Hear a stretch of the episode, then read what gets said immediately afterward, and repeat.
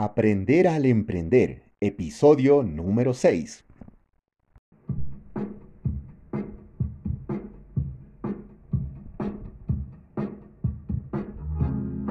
Bienvenidos a Emprender al Aprender, nuestra reunión semanal para hablar de emprendimiento, desarrollo personal y digitalización. Con ustedes, Marco Antonio Alcázar.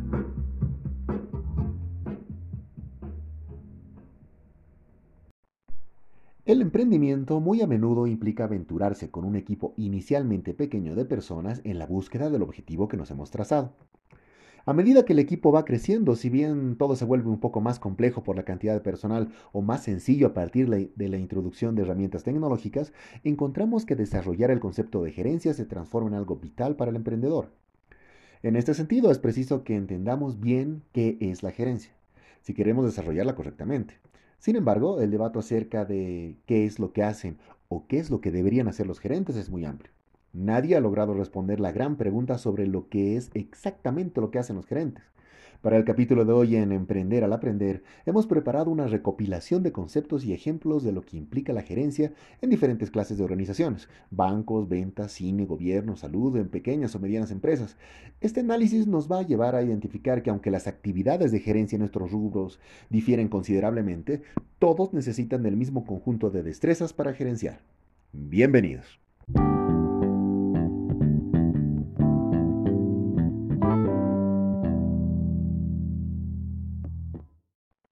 Si le preguntamos a un grupo de gerentes si sabían sobre lo que tenían que hacer el primer día de trabajo, les aseguro que la mayoría contestará que realmente este no resulta ser un tema claro. Un buen día estaban haciendo esto o lo otro y al día siguiente estaban supervisando el trabajo de los demás. Muchos tuvieron que aprender sobre la marcha. Aunque se suele decir que la gerencia es una profesión, una ciencia y un arte, no es de hecho ninguna de estas opciones por separado. Es más bien una combinación de las tres. En otras palabras, la gerencia es una técnica, en este sentido, creo que es bueno partir señalando que existen tres mitos acerca de lo que es la gerencia y la idea que tienen las personas sobre las destrezas que necesita un gerente. Empecemos. El mito 1 se relaciona a que la gerencia y el liderazgo son destrezas independientes. Pero bueno, la verdad es que en realidad los gerentes también deben liderar y los líderes deben gerenciar. Ambos quehaceres son indistinguibles el uno del otro. Lamentablemente, según mi criterio, la mayoría de las organizaciones tienen demasiados líderes y muy pocos gerentes, algo que seguiremos desarrollando. El mito 2. La gerencia es una profesión. Pues bueno, la gerencia en realidad es un oficio. Es algo que se aprende con la práctica. No leyendo, aunque leer siempre ayuda, claro, los mejores gerentes tienen la experiencia para entender y reconocer la importancia del contexto a la hora de tomar decisiones y llegan a adquirir, en base a experiencia práctica, estabilidad para decidir. Esto nos lleva al mito 3, que está relacionado a que las destrezas gerenciales deben cambiar a medida que cambie el lugar de trabajo. Pues bueno, la gerencia tiene que ver con el comportamiento humano, que no ha cambiado mucho a lo largo de la historia. Aunque ser gerente implica estar atento al mundo y al mercado en permanente cambio, las técnicas que deben aplicar son las mismas desde hace mucho tiempo. El Internet solo ha acelerado las cosas y de este modo ha aumentado la presión sobre los gerentes. Pero bueno, además de estos tres mitos básicos, hay ideas erróneas sobre la gerencia que están muy popularizadas. Por ejemplo, la imagen de que el gerente es un planificador reflexivo y sistemático. Sin embargo, la mayoría de los gerentes no tienen tiempo para esto. Deben moverse rápidamente. Sus actividades están fragmentadas, son breves, diversas y discontinuas. De acuerdo con varios estudios realizados sobre este punto, se identifica que los gerentes se la pasan corriendo de un lado al otro. Y todo el tiempo son personas de acción. Otra idea bastante extendida es que el gerente depende de información proveniente de un sistema formal. La imagen que se da es que el gerente recibe profundos análisis de sus departamentos de marketing, ventas o desarrollo organizacional, pero en realidad hay pocos gerentes que dependan de sistemas informativos cuidadosamente organizados. Por el contrario, dependen de fuentes informales tales como el teléfono, los mensajes electrónicos y las reuniones. Gerencian en persona y esto evidentemente se asienta más en pequeñas y medianas empresas. Asimismo, existe la percepción de que la gerencia tiene que ver con relaciones jerárquicas, pero en realidad eh, los organigramas no reflejan con precisión la relación, y acá hablamos de la cercanía real y efectiva del gerente con sus superiores y sus subordinados. Lo que realmente es importante para los gerentes son las relaciones laterales con los colegas, dentro y fuera de la organización. Un buen gerente hace las veces de conducto entre la empresa y el mundo exterior. Seguro también tenemos la idea de que los gerentes mantienen un férreo control como que tenemos la imagen de que el gerente es algo así como el director de una orquesta sinfónica. Esto es cierto solo si imaginamos la realidad en la cual funcionó la orquesta. Es decir, un grupo de personas que sabe exactamente qué hacer y en qué momento a través del ensayo y las partituras que tienen enfrente. Pero habría que ver a un director de orquesta que deba mantener la armonía musical mientras los músicos están en crisis, algunos no han ensayado, no ejecutan lo que dice la partitura, los tramoyistas hacen ruido tras escena, alguien en el público sufre un problema, o tose, llora un niño, o el patrocinador del evento cambia el programa en el último momento. Lo que trato de graficar es que el rol de gerente tiene o debe tener definitivamente una gran destreza para moverse en entornos cambiantes y de gran estrés, sean estos internos, externos o ambos. Convengamos entonces en que la responsabilidad del gerente es asegurarse de que el departamento o la empresa que gerencia alcance sus objetivos y que su equipo se desempeñe lo mejor posible.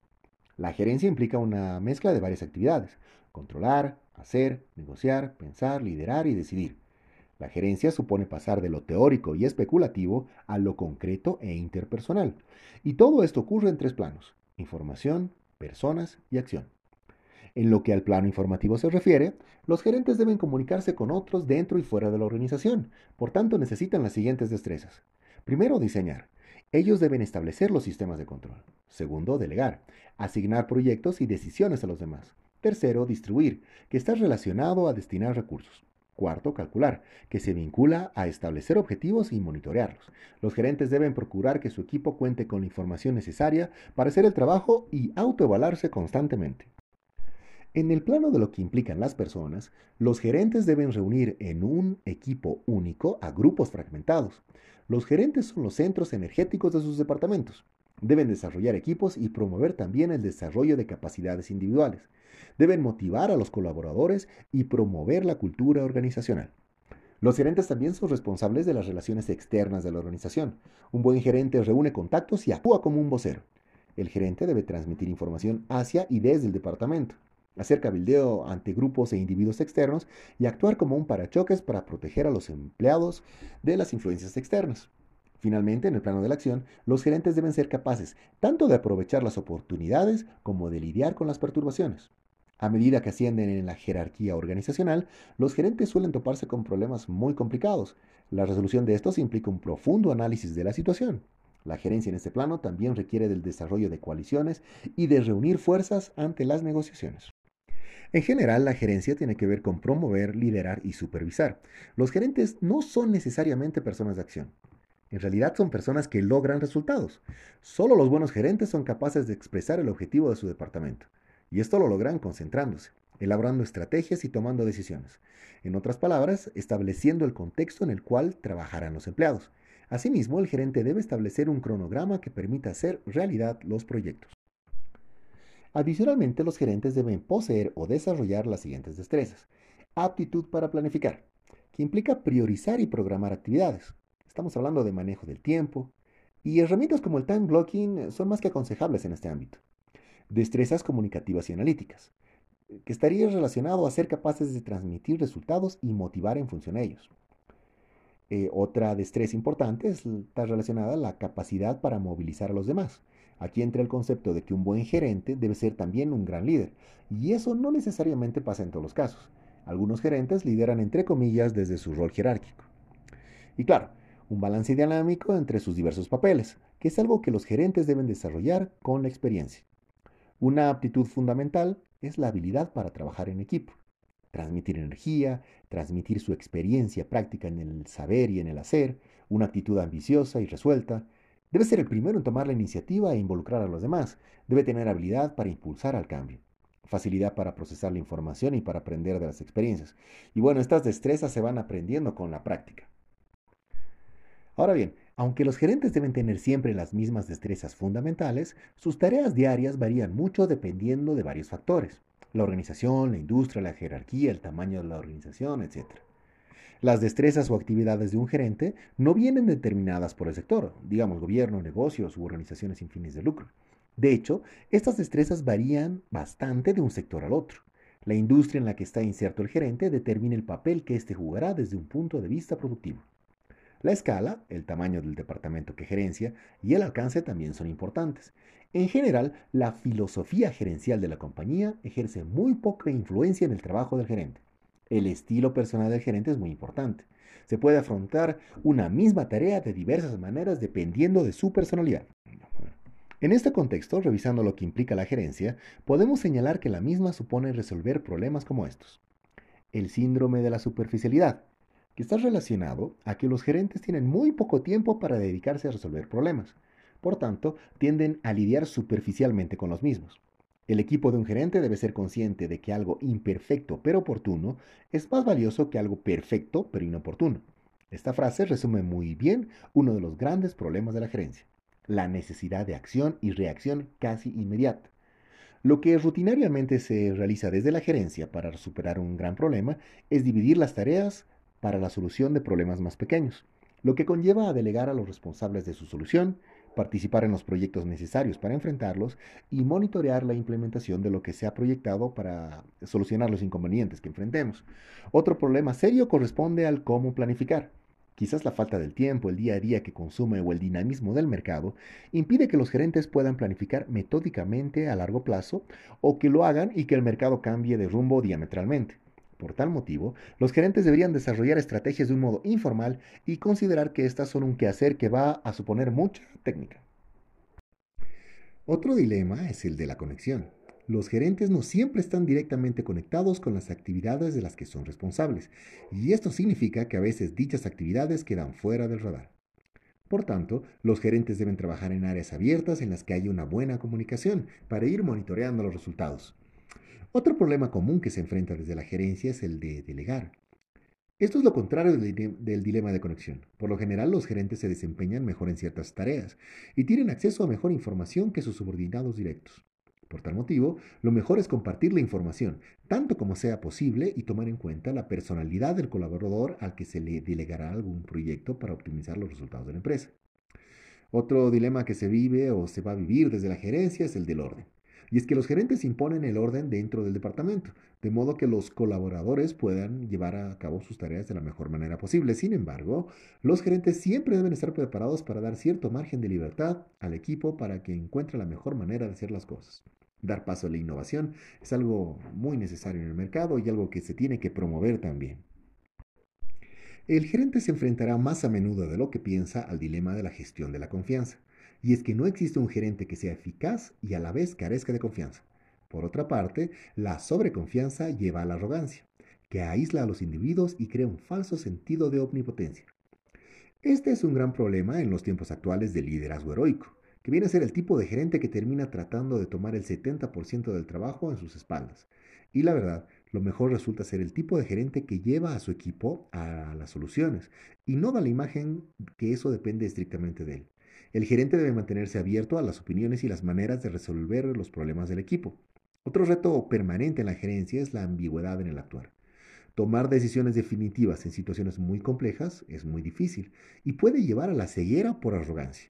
Un buen gerente no debe actuar por el simple hecho de parecer decisivo. El gerente debe y puede estar abierto a escuchar opiniones, y eso no va a menoscabar su firmeza al momento de tomar la decisión final que se requiere el dilema del cambio. Las organizaciones necesitan tanto del cambio como de la continuidad.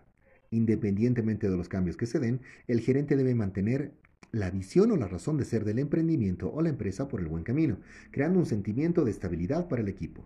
Por otra parte, el mayor reto de los gerentes es encontrar la manera de lidiar con todos los problemas descritos previamente, de manera simultánea, responsable e inteligentemente.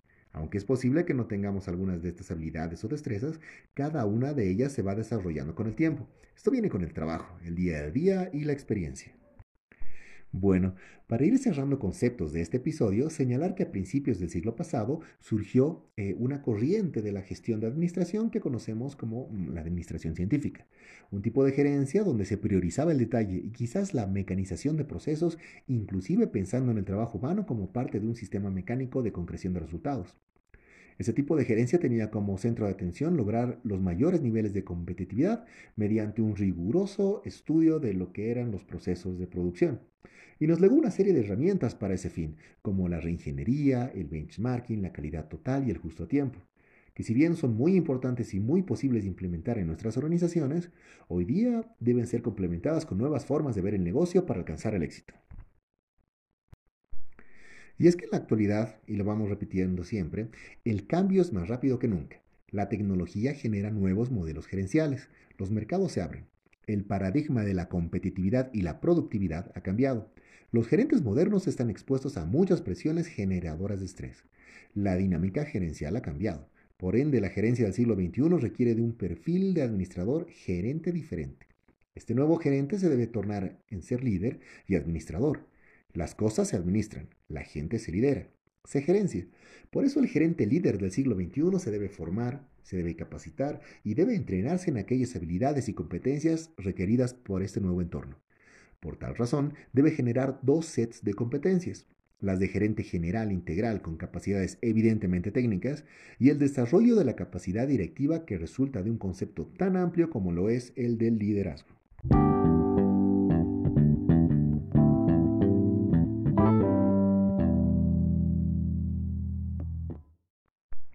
Bueno, mis queridos amigos, hasta aquí el episodio número 6 de Emprender al Aprender ha sido un gusto, como siempre, compartir con ustedes. Si cuenta con algún amigo o conocido que esté interesado en las temáticas que aquí tratamos, les voy a agradecer compartir los links de acceso a este podcast. Recordarles también que nos sigan en las redes sociales buscando la página Emprender al Aprender, donde cuento con material acerca de los temas que vamos tratando y otros que seguramente serán de su interés. En dos semanas les anunciaremos el primer webinar al que obviamente van a estar invitados. Nos vemos entonces cuando ustedes gusten por este canal.